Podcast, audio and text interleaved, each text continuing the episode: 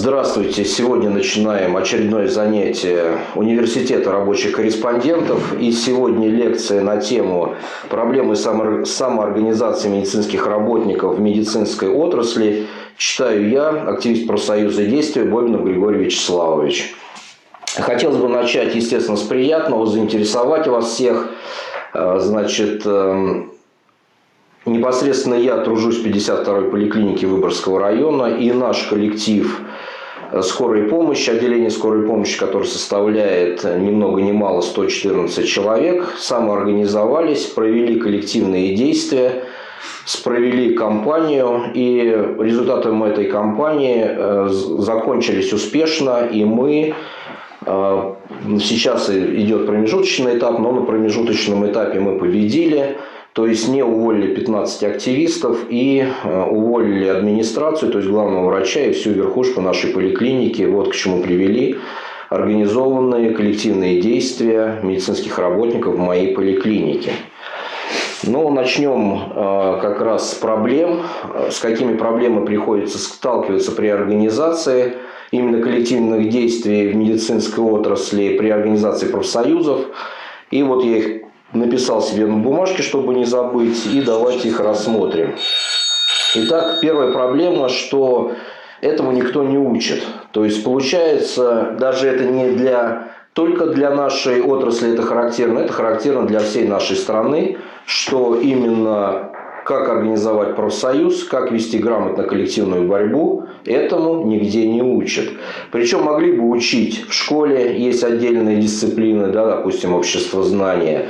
В училищах есть отдельная дисциплина, да, где просто приходят, э, с ними занимаются юристы, как, ну, в основном болтологией занимаются, без дальнейшего практического применения. В институтах есть специальные кафедры даже, где как бы должны были учить, как отстаивать свои права. Там тоже это нигде не учат. Ну и когда человек попадает на работу, он э, вот в нашей ОТД это везде первые несколько лет тратит на то, чтобы стать специалистом, и только когда поднимает голову, а чтобы стать хорошим, отличным врачом, иногда требуется и 5, и 10 лет. Поэтому, когда в 35 лет поднимает голову, оказывается, что вот уже 35 лет, а именно отстоять свое право получать нормальную зарплату, да и вообще, в принципе, отстоять свое, отстоять свое право просто работать в этом коллективе, он не может, и ему приходится голосовать ногами, то есть при возникновении каких-то проблем просто увольняться и искать себе другое место. Вторая проблема – это полная правовая безграмотность. То есть, опять же, на тех же кафедрах могли бы хотя бы почитать что-нибудь, чтобы понять, как отставить свои права. То есть, во всех коллективах, не только в медицинской сфере, есть обычное а, мероприятие по отстаиванию своих прав. Это раз в полгода, раз в год, бывает и реже, провести собрание – с главным врачом или там с директором, когда коллектив с одной стороны, за столом сидит президиум, то есть кто-то из главных, там же экономист, бухгалтер. И вот выкрики с места, да почему, да кто, ну и поведение главного врача или другого руководства следующее. Да-да-да, извините, давайте вот я сейчас запишу, сейчас, а, вот юрист, он тоже запишет, ответит вам через месяц. Давайте ответит через два месяца бухгал, через, через три месяца. Ну, мы с вами договоримся, давайте встретимся в следующий раз и обсудим эти проблемы. Я уже предметно отвечу на все эти вопросы. Как обычно, вот эти все разговоры проходят впустую. Коллектив ждет полгода, год, ничего не меняется. Через полгода опять это же собрание, опять кто-нибудь с места начинает кричать, его записывают в черный список. И все видят, что после этого собрания вот тот, те двое, которые больше всех кричали, их уже в коллективе нет. И вот они активисты, они сразу же сдулись, их просто нету на месте и не с кем. А, ну и все понимают, что вот она прививка сделана коллективу, чтобы больше никто не возмущался. Но чтобы понимать о правовой безграмотности, насколько лень людям вникнуть э, в, ну, вот, хотя бы в Трудовой кодекс Российской Федерации. То есть, есть у нас такая книжечка который, в котором уместился весь Трудовой кодекс Российской Федерации. Он вот такой. Но если вот взять именно общее, вот как отставить свои права, надо взять только часть вторую. Вот давайте вместе с вами проведем эксперимент и выясним, сколько же надо прочитать страниц, чтобы быть в курсе, как бороться за свои права. Чтобы вот такие собрания не проходили э, впустую, а чтобы что-то добиваться. Как же вот хочет трудовой кодекс. Значит, это часть вторая, ну, целиком часть вторая. И вот мы листаем первый лист, второй, третий, четвертый, пятый, шестой, и еще половинка, и вот уже часть третья. То есть, понимаете, да, чтобы понимать, как отстаивать свои права, можно прочитать всего лишь 13 страниц, и вы будете в курсе, что вот эти вот собрания, они проходят впустую, и целый трудовой кодекс разрешает вам действовать иначе, нежели вы думаете, и как вы обычно действуете при защите своих прав. То есть, представляете, да, надо э, со школы прочитать Вызубрить можно за это время, за 5, за 10 лет. Договориться с товарищами, что давайте все-таки будем действовать э, вот хотя бы вот так. Вот начните хотя бы так, и я вас уверяю, что многое у вас получится. Э, третья проблема, ну это, наверное, касается тоже всех, но в медицинской отрасли это просто одна из главных проблем, я как активист профсоюза действий с этим сталкиваюсь, это просто вот занятость, поголовная занятость работников, потому что в медицинской отрасли все работают на полторы-две ставки.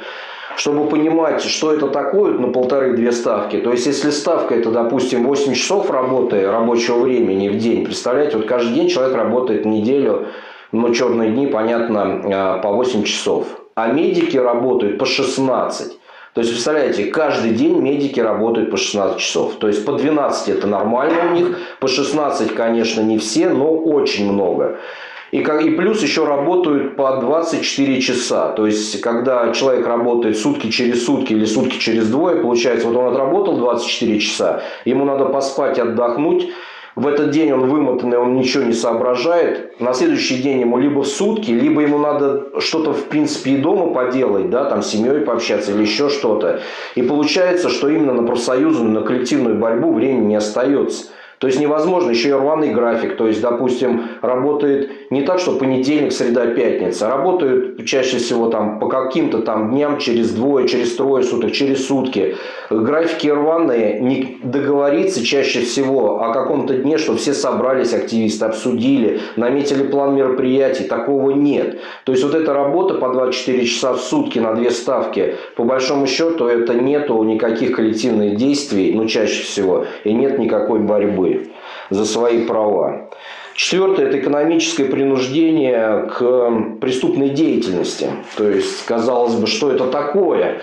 А это очень серьезное препятствие, потому что медики сейчас находятся в такой зависимости, если они ну, их принуждают, просто начальство своими действиями принуждает именно переступать порог. Самое распространенное – это когда врачу нарезают какой-то мифический план. Причем медик с высшим образованием не задается никогда вопросом, откуда же этот план взялся, почему он взялся, кто его такой нарезал, какая у него должна быть в принципе нагрузка. Ну, ему говорят, допустим, участковому врачу, что ты должен применять 50 человек в день, и тогда ты получишь какие-то стимулирую, какую-то стимулирующую надбавку. И вот он, вылезает из кожи, вместо того, чтобы разобраться, почему 50 человек в день, Откуда такие цифры? Почему он работает на два участка, а вот эта доплата за эти вот эм, за переработку у него, ну вот или там за выполнение какого-то мифического плана всего лишь 5-10 тысяч. То есть вот это вот преступление, оно в месяц э, чаще всего дается всего лишь 5 тысяч. Вместо того, чтобы разобраться и начать бороться именно за повышение заработной платы, потому что вы и так перерабатываете. Но он берет лишние карточки, придумывает диагнозы, Ну и вступает, по большому счету, ну, приступает э, порог вот этот вот, и в дальнейшем на него легко подействовать. То есть главный врач, естественно, никогда не скажет, что давай приписками занимайся или еще чем-то занимайся. Но вот этими вот своими действиями он подталкивает просто медика. Остается только одно ему. Это ради вот этих пяти тысяч делать вот эти вот приписки. Второй момент – это для решения своих, опять же, вот этих материальных проблем – врачи прибегают, допустим, участковые врачи прибегают к выписке, допустим, левых больничных за определенную сумму или еще чего-то. То есть, если кто-то живет долго в своем районе, то он знает, что у этого врача больничный столько-то стоит, у этого врача больничный столько-то стоит, к этому надо подойти через этого, к этому надо подойти через этого. То есть, уже как бы два момента вот этих, ну, есть еще другие нюансы, но вот это самое распространенное. И когда приходишь в коллектив и говоришь, что, ребята, можно решить все это по-другому, давайте начнем, разберем ситуацию, давайте выдвинем требования. Через какое-то время все сдуваются, потому что к ним подходит администрация и говорит, что, парень, да ты на крючке, вот сейчас начнешь это, ну, как бы будешь разбираться там с АБЭПом или еще с кем-то по экономическим преступлениям, потому что ты-то занимаешься приписками, и вот здесь, вот и здесь, и здесь, почему ты так делаешь, и как бы человек э, сразу же скисает, и на этом борьба заканчивается. Пятое – это ожидание среднего и младшего медицинского персонала врачей. То есть понятно, что есть все равно иерархия в нашей, в нашей отрасли, и очень тяжело избавиться людям от того, что, допустим, санитарке или той же медсестре, которая привыкла уже по роду своей деятельности во всем подчиняться врачу, что назначил то и делает медицинская сестра, думать не надо, э, за нее уже все решит именно врач – ну и в, этой же, в этом же моменте, когда надо что-то решать, ждут врачей, а врачи ничего не делают, потому что вот. Ну, еще кроме вот этих вот преступлений, на которых сейчас сидит практически вся медицина наша, вот это еще есть такой момент, что если мы в принципе, посмотрим на любое отделение, допустим, хирургическое или поликлинического звена, там получается так. Врачей мало, Допустим, хирургическое отделение, три врача. Один заведующий, один э, его заместитель, который думает, что он станет заведующим в ближайшее время, поэтому надо быть лояльным к, к начальству. И есть еще один пенсионер, который ну, держит и держит. Ну, не, не до борьбы, ни до чего просто. И вот три врача, которые не способны вести, в принципе, никакой, и не хотят, и не будут вести никакой борьбы. Поэтому здесь вот именно младшему медицинскому персоналу, среднему медицинскому персоналу надо понять, что основной момент, что они больше всех ущемлены в своих трудовых, в том числе, правах. У них нет никаких вариантов там еще как-то там каким-то мифическим способом заработать. И у них единственный момент – это заставить себя уважать и бороться за свои, в том числе, зарплаты, это объединяться и действовать.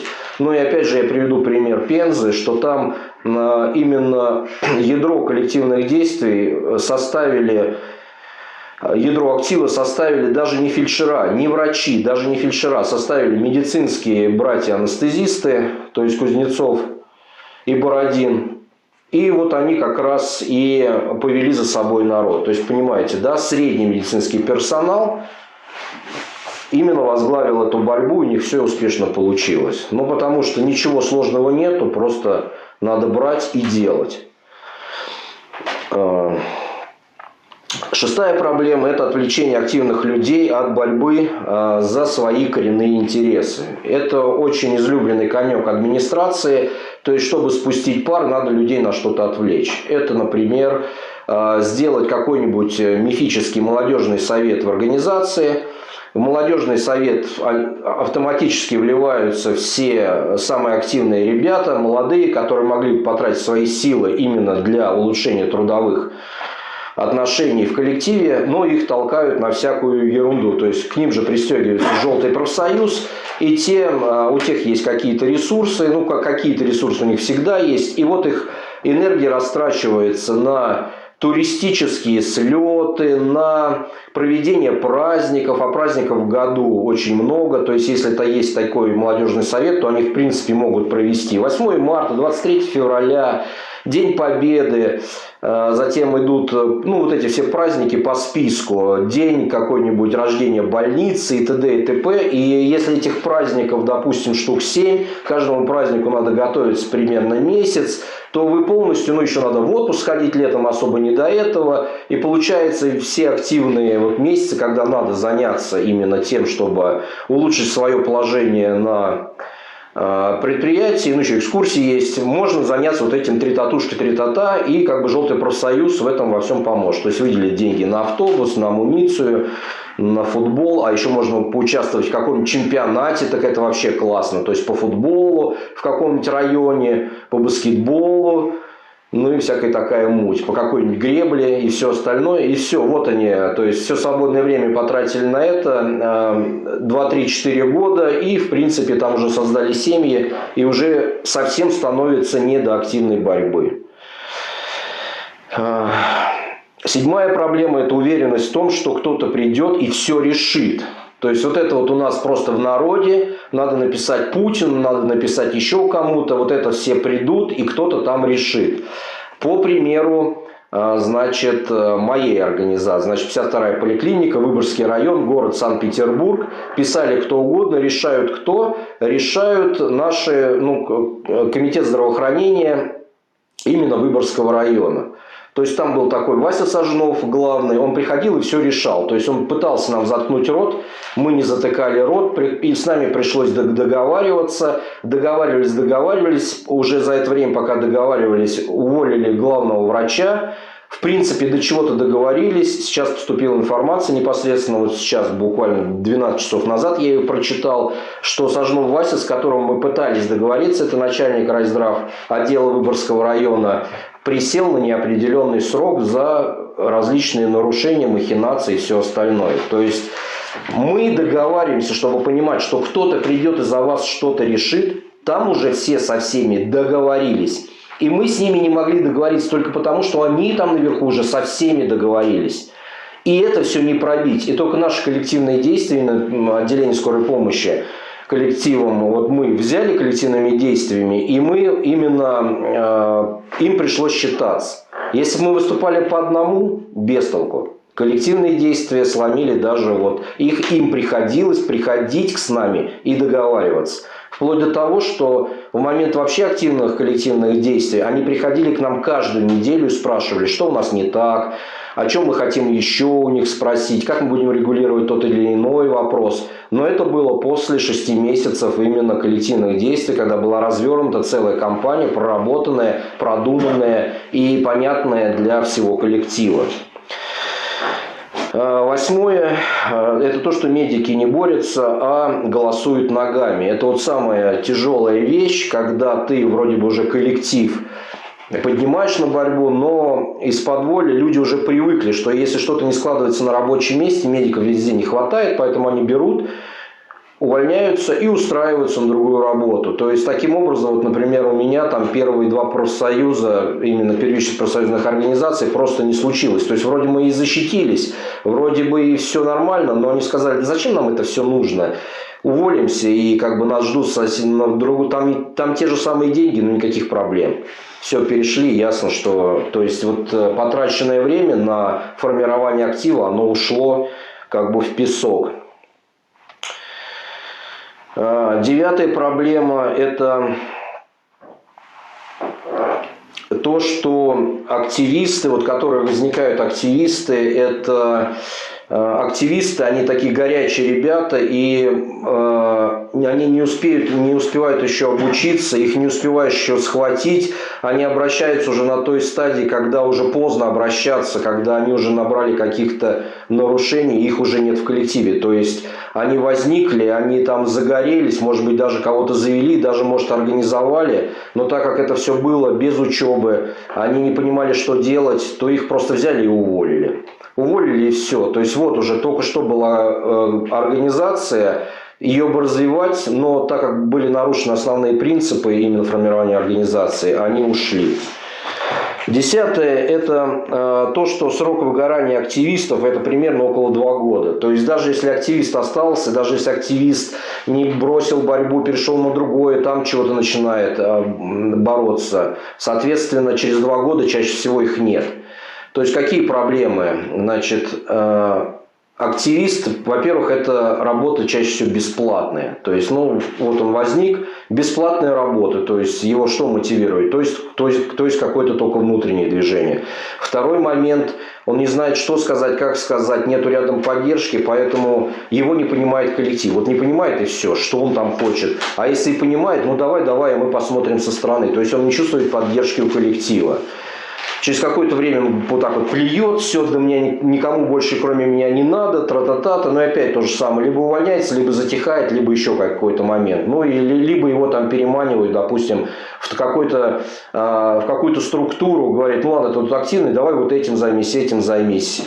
Но чаще всего идет просто увольнение, перегорание, выгорание активиста, и активист заканчивается. Но даже вот этот вот опыт, который он приобретает, он, принципе, он очень нужный, он может понадобиться на другом месте, но, обж... но он так, так как обжегся уже в другом месте, то очень тяжело начать снова, зная, чем это все закончится. Одиннадцатое – это администрация обучена бороться с такими активистами, с такими организациями сразу. А, то есть я имею опыт а, а, учебы на, по Оргздраву и имею опыт учебы именно финансово-экономической академии тоже на менеджмент здравоохранения. То есть, как бы именно с той стороны я был на тех учебах, на которых всему учат. Могу заверить, что это проходит не только для медицинских работников, эти тренинги проводятся во всех организациях. Там же, допустим, тот же Финек, если так список посмотреть, кого они там учат, то одни и те же менеджеры, как развалить актив, который возникает пост против администрации, этот, этот одни и те же преподаватели преподают для всех организаций. То есть, если ты э, главный врач или директор какого-то предприятия, рано или поздно ты попадешь на такое мероприятие, где тебя обучат, как вы вычислить актив и как от него избавиться. Причем э, избавляются просто жестоко с нами, их ничего вообще не останавливает, цинизм полнейший. То есть, допустим, если взять примеры, Ленинградская область, ладейное поле, водитель, активист профсоюза действия – небольшая там первичка. Он, они там выставляли требования, но он был основным, и понятно было для всех, что он основной. Он выставлял просто банальные требования. Ну, то есть, он водитель, он просил, чтобы ему починили машину, чтобы у него там были тормоза, внимание в скорой помощи. Второе, это чтобы работало сцепление. Третье, чтобы у него выхлопные газы не шли в салон. То есть, представляете, да, это в принципе, ну, как бы ну а как по-другому может быть? Неужели скорая может без тормозов, без сцепления и их выхлопные газы идут в салон, где лежит пациент? Да, такое может быть. Это вот ладейное поле. Причем его начали, э, с ним начали бороться, не исправлять эти вот неисправности автомобиля, а с ним лично начали бороться. Их не останавливало даже то, что он отец шестерых детей. То есть, представляете, увольняют сотрудника, отца шестерых детей, оставляя без средств существования – вот такая администрация. А, по поводу меня, например, пока вот я тоже был под угрозой увольнения, мне, принес, мне пытались вручить непосредственно листок, а, ну не листок, как это называется, уведомление об увольнении, при этом я под это не попадал. У меня четверо детей, четверо. Их это тоже вообще никак не волновало. Они принесли, пытались мне вручить. Я им просто сказал, ребята, как бы я из профсоюза действия, время 8.03, всем до свидания, мне некогда с вами разговаривать. У них не получилось. Но и как бы их потом отговорили, вы что, вообще что ли тут потеряли? Ну да, по сокращению, но вы почитайте закон-то, вот этот Трудовой кодекс Российской Федерации.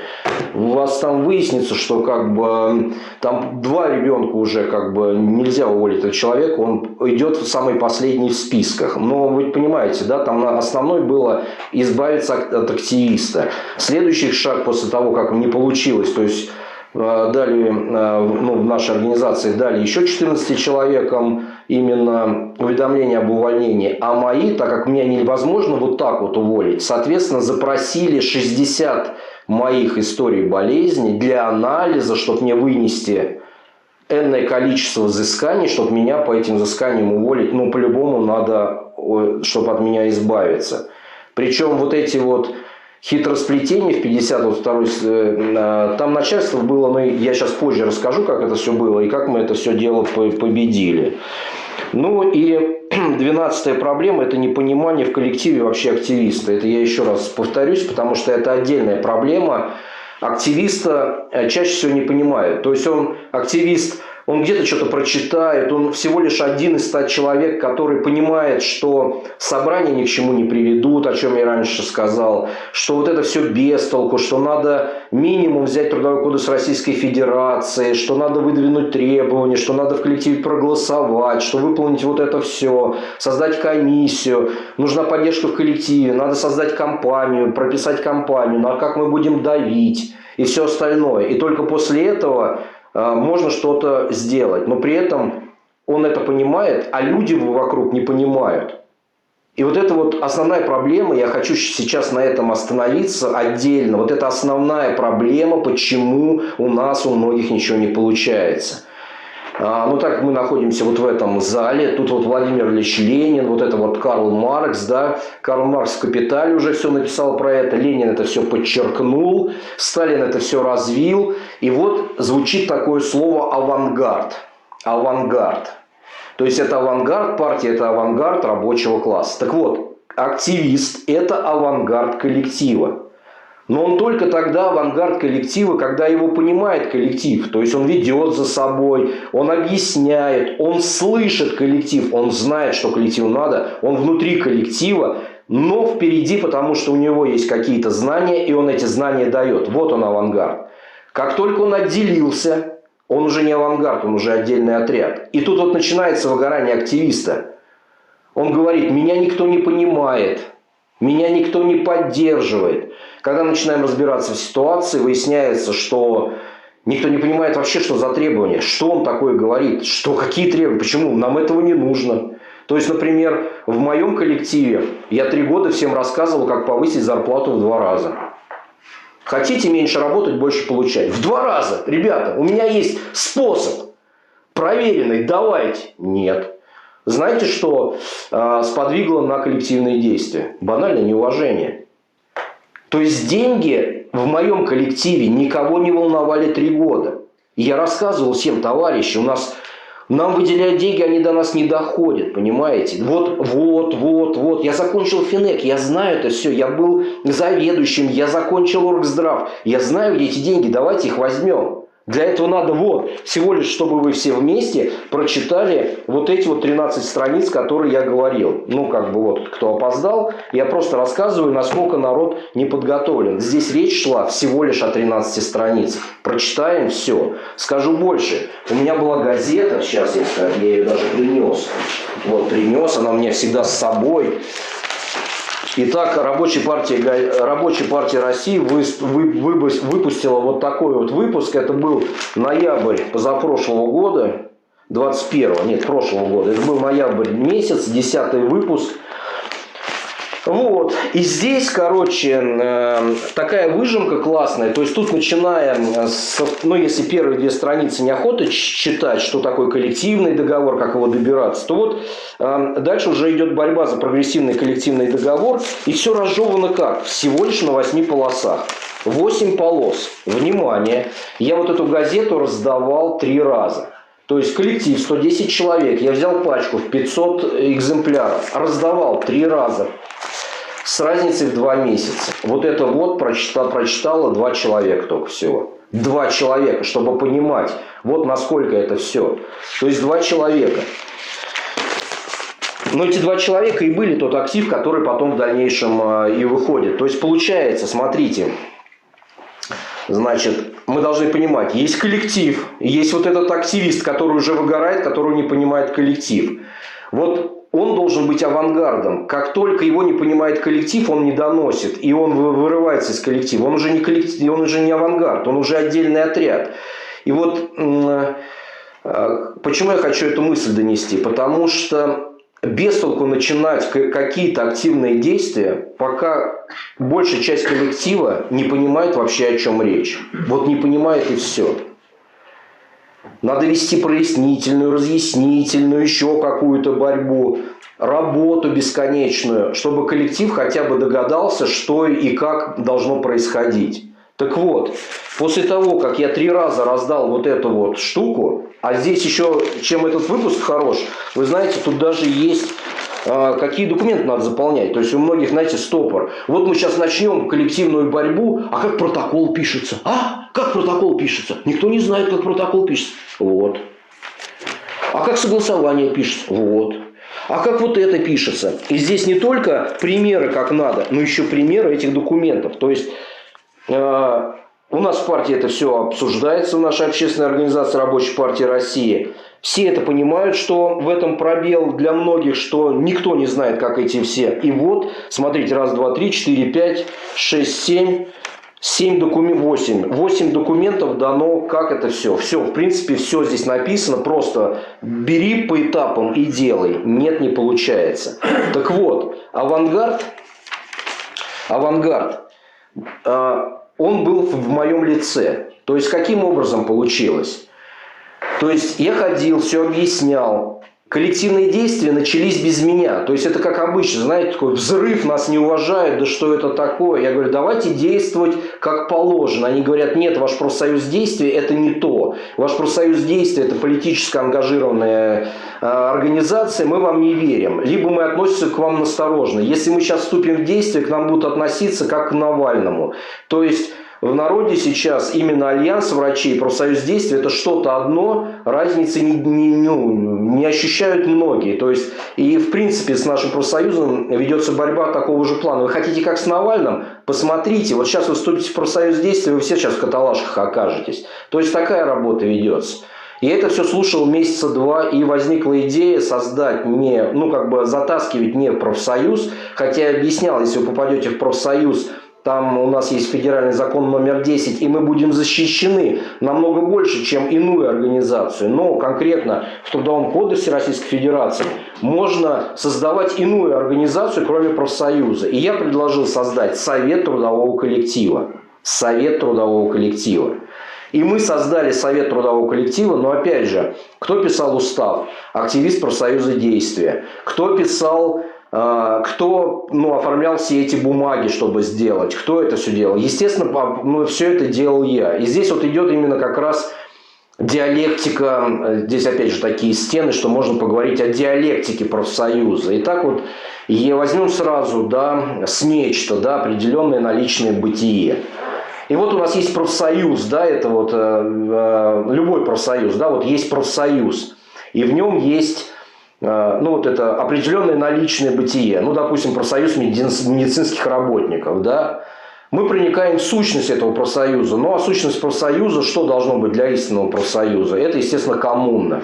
И вот мы проникаем в сущность, видим эту коммуну и начинаем эту коммуну тоже разбирать, что это такое. Выясняется, что у коммуны есть свой потенциал, то есть свое, э, свой ресурс, и он достаточно большой. То есть получилось, что активистов, э, именно которые э, вошли в СТК и стали ядром этого СТК, их было 15 человек. И получилось, что каждый человек из этих 15 стал работать. И у каждого этого человека, то есть мы, как бы проникая в сущность этих людей, понимаем, что у них тоже есть ресурсы. У кого-то, у, у, практически у каждого оказался знакомый юрист. Оказался, что у каждого есть свободное время, а это очень важно. И мы, когда объединили весь наш вот этот человека-час и все вот эти ресурсы, мы просто переплюнули администрацию, которая, ну, допустим, главный врач и 6 его заместителей, а мы 15, и люди некоторые стали работать чуть ли не 24 часа в сутки на э, идею на совет трудового коллектива. И мы по, именно по вот этому просто переплюнули э, администрацию нашей больницы. Получилось, что мы себе поставили ну, э, мы себе нарисовали компанию, у нас было 8 направлений, по каждому направлению работало много людей, раздавались задания, писались. И когда мы вышли на самый пик нашей компании, администрация просто посыпалась. То есть к ним пришло столько проверок после наших. Ну, мы еще поняли, что лак должен быть примерно месяц-полтора, когда э, должны отвечать на наши запросы и тому подобное. И когда стали приходить со всех органов и проверять первое, второе, третье, пятое, десятое, двадцатое, пятидесятое, администрация, в принципе, посыпалась и схлопнулась, и больше они нас, в принципе, не трогали. То есть даже вот эти карточки, которые, 60 карточек, которые запросили, чтобы меня выкинуть из коллектива, ну, как бы это осталось просто 60 карточками, где-то лежат, ну, они где-то лежат, никто не знает где, никто их не проверяет, потому что уже и администрации нет, и нет людей, которые это все запрашивали. То есть чувствуете, да, вот и после того, как мы разобрали сущность, мы всплываем обратно наверх, да, как нас учит опять же Маркс, Ленин, Гегель. И вот мы видим, что Совет трудового коллектива – это не просто название с какой-то бумажкой, протоколом и с чем-то. Это коммуна, у которой вот столько вот, и уже определение, что мы именно коллектив, способный вести коллективные действия и уже по-другому смотрят на это СТК, к нам стали ходить и с нами стали договариваться.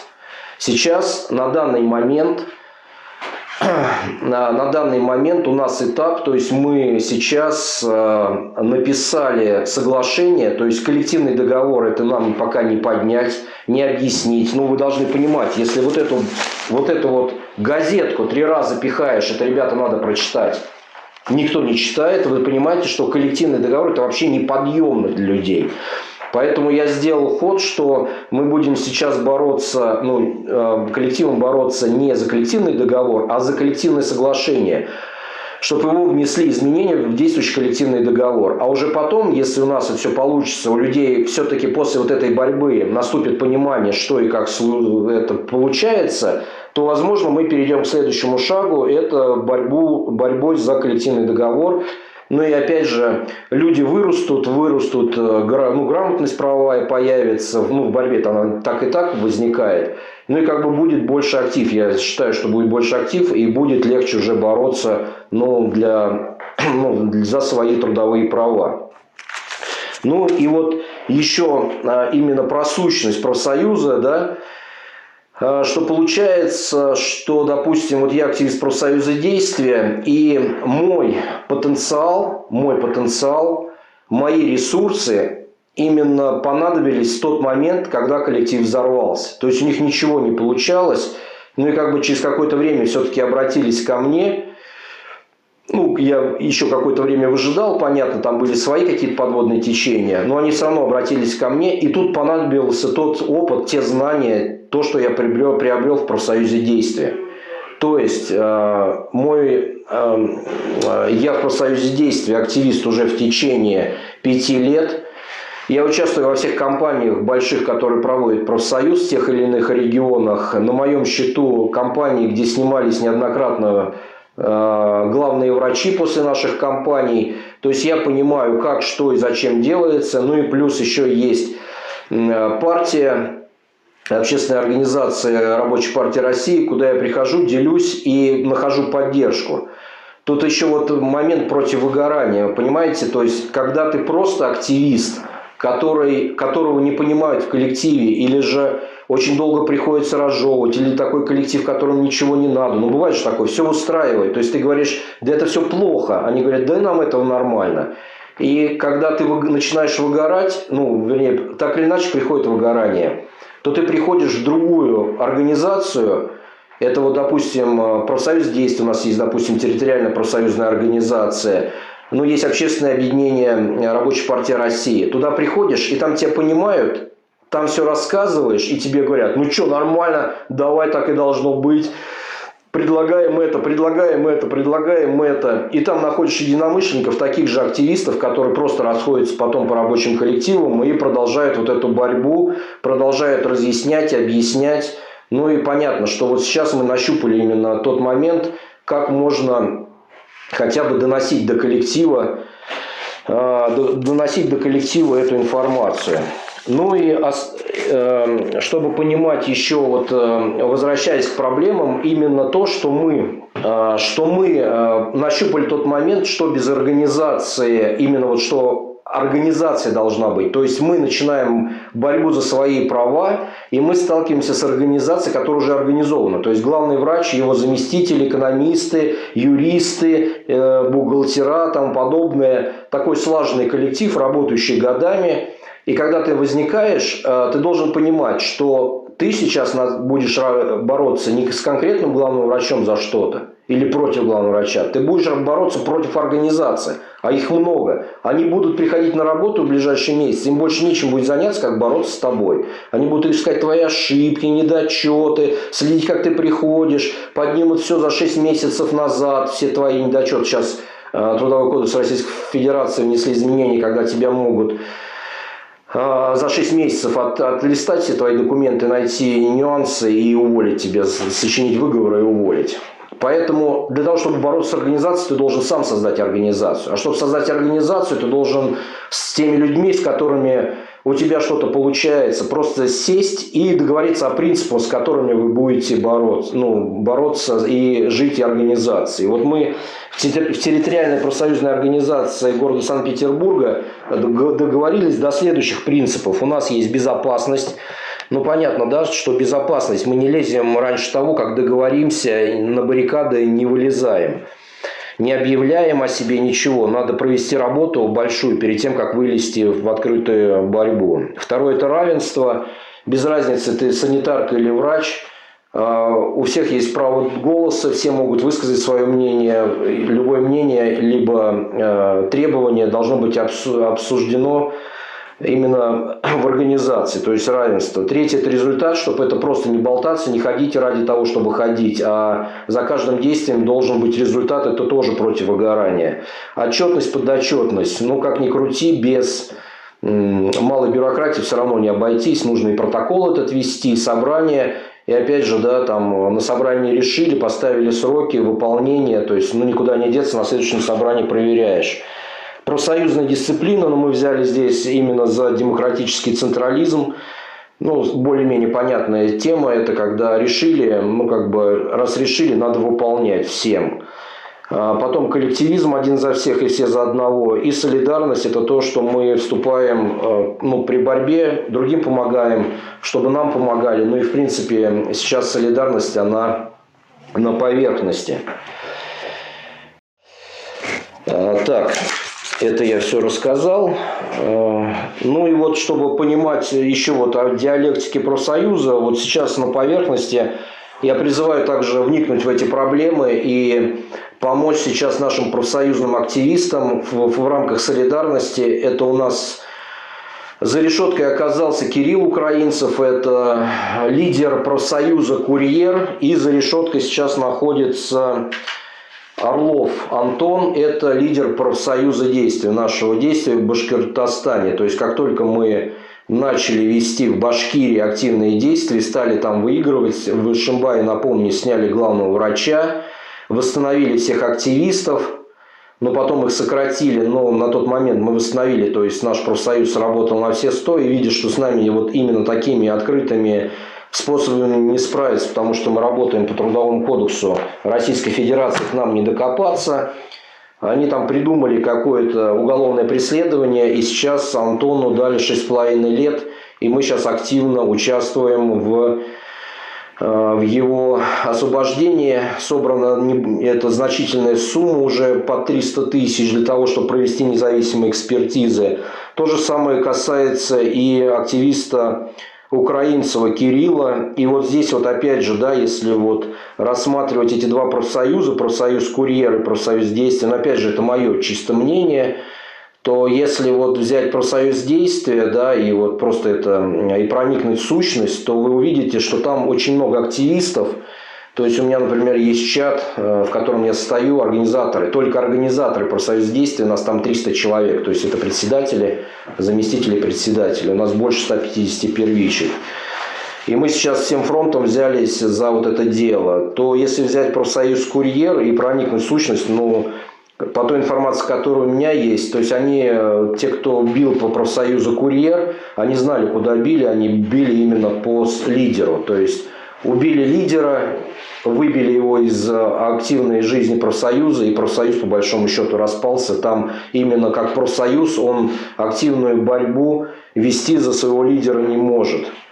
Ну и видите, да, то есть украинцев и орлов. Но за них сейчас все равно мы солидаризируемся вокруг этих двух проблем. И ну, хотя бы тот сбор средств, который позволяет сейчас провести независимую экспертизу по Орлову, он ну, как бы впечатляет. То есть там за неделю по 300 тысяч собрали. Вы согласитесь, это как бы большой результат.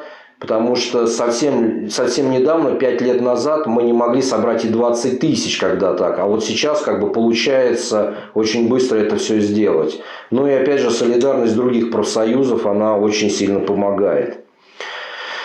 Ну и подводя итог, а, скажу следующее что в профсоюзе действия 150 первичек а работа ведется постоянно, есть победы, есть поражения, все анализируется. И мы сейчас приходим к убеждению, что, ну, пришли к убеждению и сейчас э, э, распространяем это все, масштабируем на весь профсоюз и надеюсь, что это мы масштаб, будем масштабировать на всю страну. То есть для того, чтобы бороться, нужна организация, эта организация просто так не возникнет. Там должен быть активист.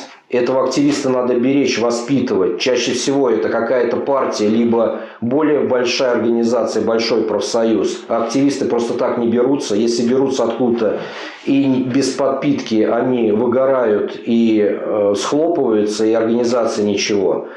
Бороться есть за что. Наконец-то люди начинают понимать, что такое коллективный договор, что это конституция предприятия. И там должно быть все прописано от и до, вся жизнь.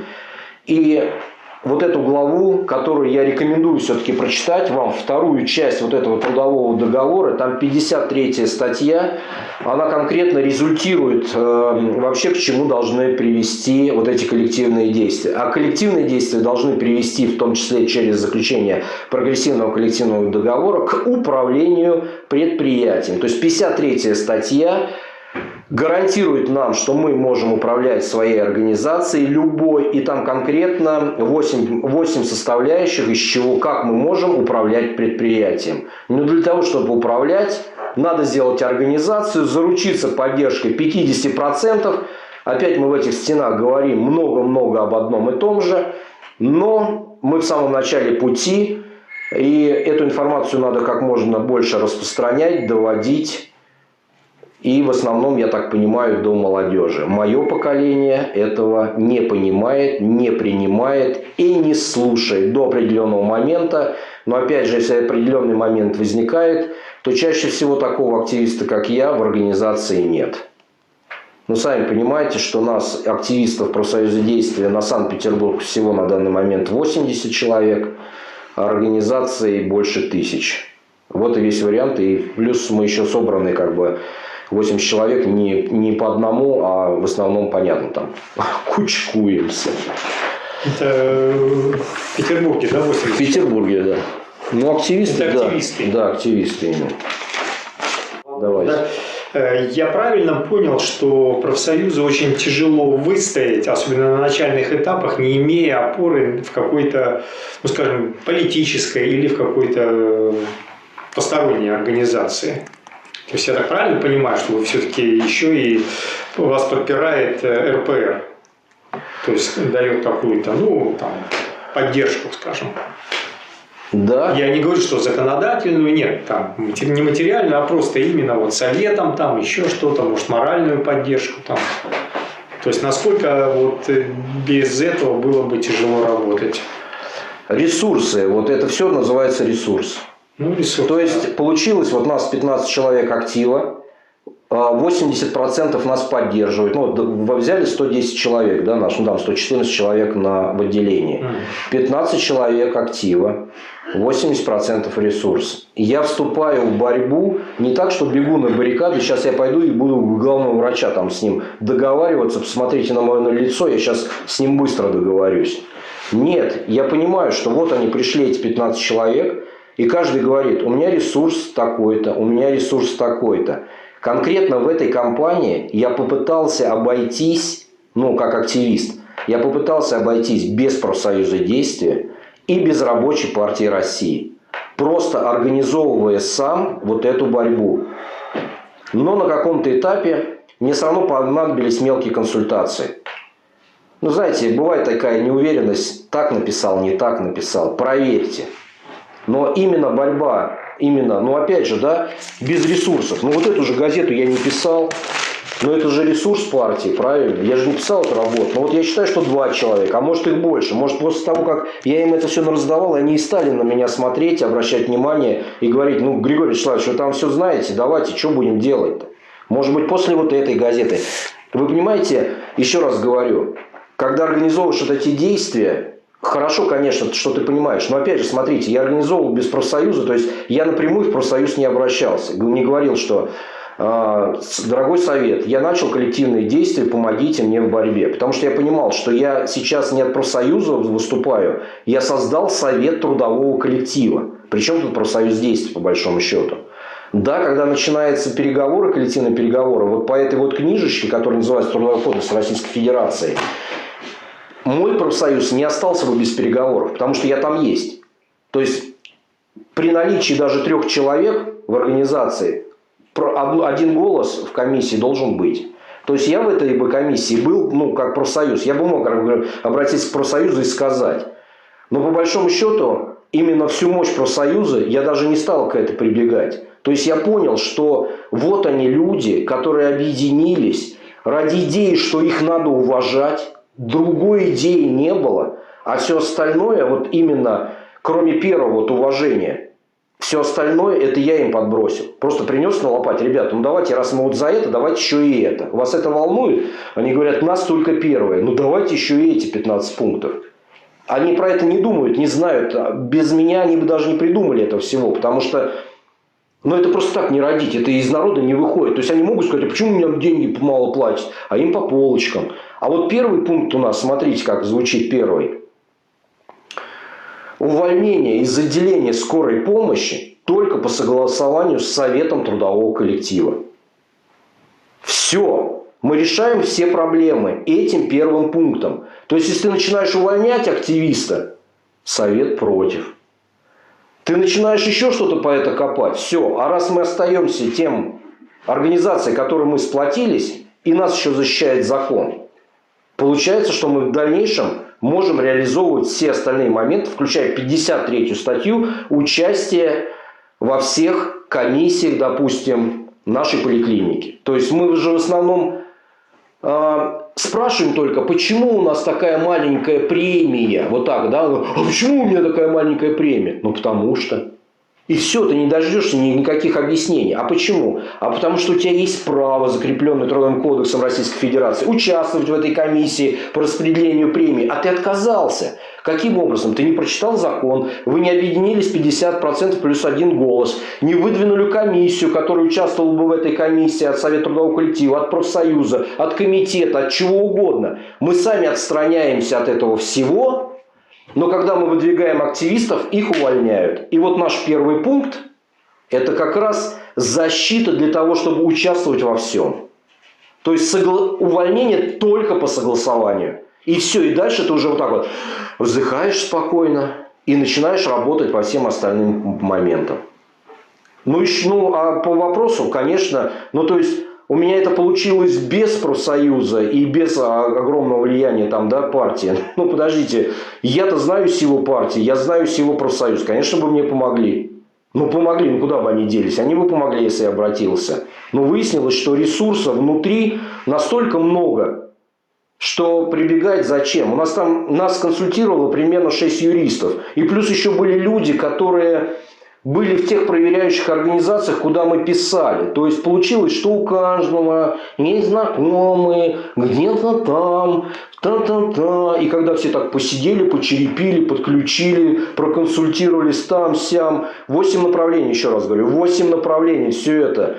Через полтора месяца после того, как мы вот этот вал, мы в несколько стадий отправляли вот эти все письма, администрация просто захлебнулась, ей было ни до чего, и потом эту администрацию просто вышвырнули. А теперь еще и главу еще раз расскажу.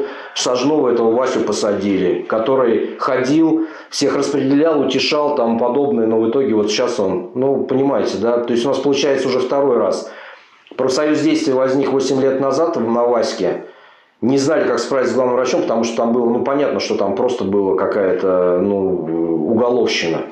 Там не дотерпели активисты буквально месяца два. Через два месяца его посадили. Дотерпели бы, там остались, и коллектив бы не рухнул. А тут они посыпались тоже без поддержки особой, не понимая, чего как происходит, как бороться.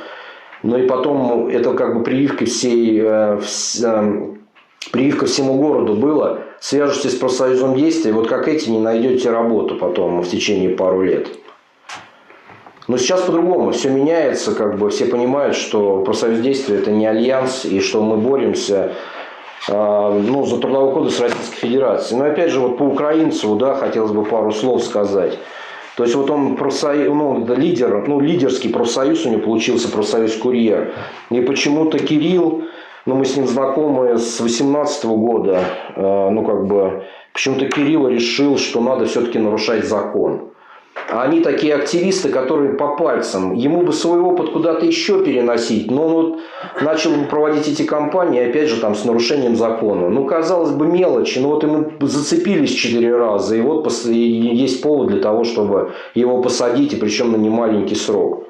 Понятно, что, скорее всего, ну, я надеюсь, что с Кириллом все будет хорошо, и мы его отобьем, но он уже сидит 6 месяцев, блин. Там даже в тюрьме даже 6 месяцев, там месяц проведенный, это же такое мероприятие-то очень... Ну, я ему там одно письмо написал, надо, может, передачу какую-то записать. Ну, как бы тяжело. И вот получается, что вот Кожнев на такой же идет, в такую же тему, что законными способами нельзя. Надо вот сразу какая-то там, какую-то движуху незаконную устраивать. Зачем? Люди еще законно-то не понимают, как сделать коллективное действие, а мы сразу их будем толкать незаконно. Я даже представляю, товарищи, вот Трудовой кодекс Российской Федерации, Кожнев говорит, это все фигня. Делаем так.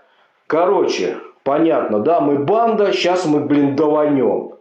Но к чему это? Мы еще даже просто организоваться не можем. Вот этот вот этого Кожнева опыт для того, чтобы воспитывать активистов хотя бы в рамках Трудового кодекса, организации на месте помогать сооружать, видеть, чтобы план компании составлять. Ну, украинцев, Кожнев, они же могут. Нет, по Трудовому кодексу нельзя. Все там тра-та-та-та. Ну и вот. А ведь, ну, еще раз говорю, нельзя же прийти в коллектив и говорить, трудовой кодекс ничего. Я, наоборот, прихожу и говорю, мы будем по трудовому кодексу Российской Федерации. Мы у нас все законно, понимаете? Я не знаю, что там, чем Альянс занимается, а у нас все законно. Еще нас в профсоюзе есть такой момент, но это опять же, да, мы вне политики. Ну, как профсоюз может быть вне политики, непонятно, но мы говорим, мы вне политики. Ну, то есть, там вот эти лозунги, с которыми Навальный бегает, у нас там никто не поднимается.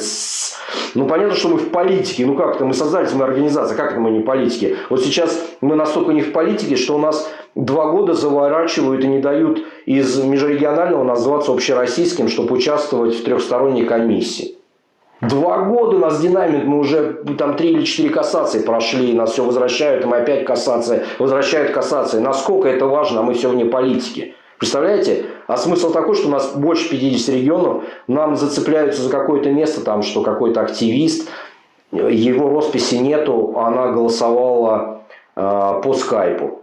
Не должно быть там тра-та-та. Ну там, короче, вот цепляются вообще за мелочь. То есть было 14 человек, она вот не проголосовала 15 там, Ну я вот образно за что вот в том числе. И мы вне политики. Конечно же, мы в политике. Мы в большой политике. Мы независимый профсоюз. То есть я правильно понимаю, что сейчас э, профсоюзное движение, оно находится, ну, скажем так, начинает использовать по полной, по полной это законные так сказать, положения Трудового кодекса. Потому что я немножко с этим сталкивался, ну, по охране труда. И там, когда начинаешь считать штраф на предпринимателя за невыполнение этого столько-то, за невыполнение этого столько-то, и поехал, погнал, сколько там, 28 пунктов, по-моему, сейчас, да, требований, обязанностей предпринимателя. Ну, работодателя, да. Ну да, это когда в компании идешь, то есть ты понимаешь, что как только ты начинаешь бороться, тебя цинично выкинут. То есть ты должен понимать, что вы все, вы уже не друзья, вы должны, но при этом вы должны договариваться. Но для того, чтобы договариваться с вами договариваться, вы должны быть силой. Но в том числе в компании мы составляем, например, нарушение. Нарушение же должно не просто так выглядеть, что, а вот нарушение. Акт составляется. Опять же, кто знает, как составляется акт? Акт А кто, а что? Хотя просто собрались три человека, скачали из интернета форму, акт нарушения. Так, такого-то числа, такое-то нарушение, три человека подписались. Идешь к начальнику, подписывай. Он говорит, я не буду это подписывать. Пишешь, старшая сестра такая-то отказалась подписать акт. И опять эти же три подписи. Все, акт. Вот этот акт принимает суд. Сколько нарушений в медицинской организации сейчас, когда не хватает кадров, недоукомплектованность всем медицинским оборудованием и тому подобное. Да полно. Если ты в компании, ну составь ты 20 актов, разошли по всем этим инстанциям. Будет не до тебя. Ну, я к примеру говорю. Но опять же возникает вопрос. Где этот активист, который знает про акт и знает, как он составляется? На вес золота. Кто может компанию составить? Кто может просто принести ватман, вот так вот повесить, разлиновать его по дням, направления? Где этот активист, который знает, что есть такая фигня, и ты вот здесь вот галочка-галочка смотришь, о, вот здесь вот все бело, а тут-то мы что, ребята, не делаем ничего. Погнали. На это выделяем ресурсы. Сколько у нас человек? Столько-то. Распределяем. Где эти активисты, которые об этом знают? Не знают.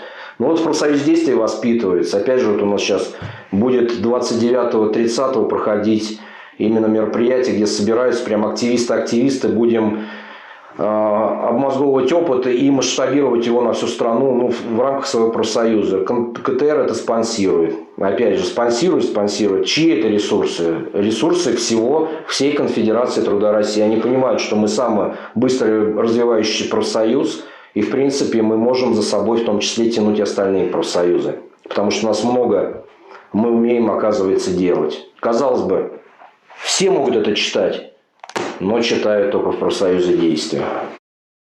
Хочется сказать, что, в принципе, социалистическая революция в России – это классный проект. То есть, если взять целиком нашу страну на тот момент, то 90, больше 95% населения – это были крестьяне.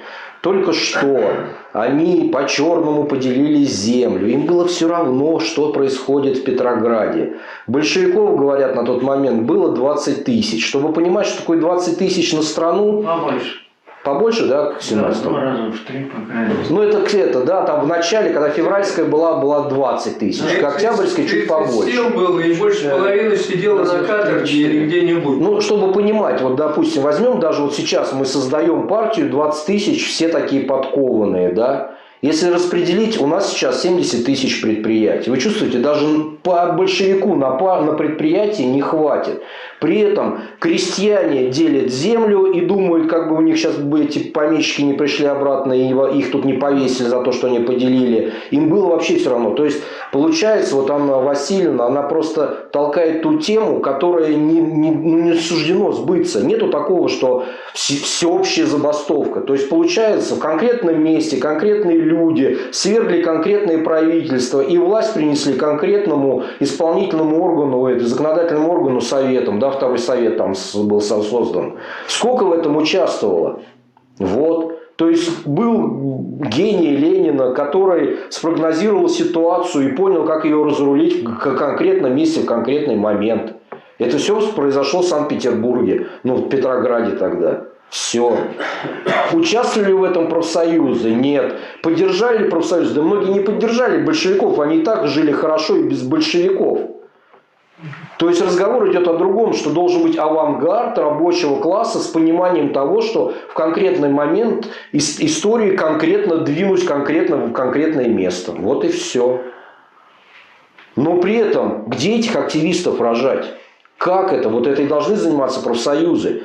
Сейчас надо же улучшать жизнь, надо. Надо развивать предприятия, надо. Кто конкретно фабрично-заводские рабочие, двигатель прогресса, да? Диктатура чья должна быть? Их, да, по нашим классикам. А если предприятия все разваливаются, в том числе из-за того, что нет нормальных профсоюзов, идет постоянное соглашательство, эти предприятия разваливают. И как бы коллектив мог повлиять. Поэтому сегодня доклад именно об этом. Я надеюсь, что я тему конкретно поэтому раскрыл.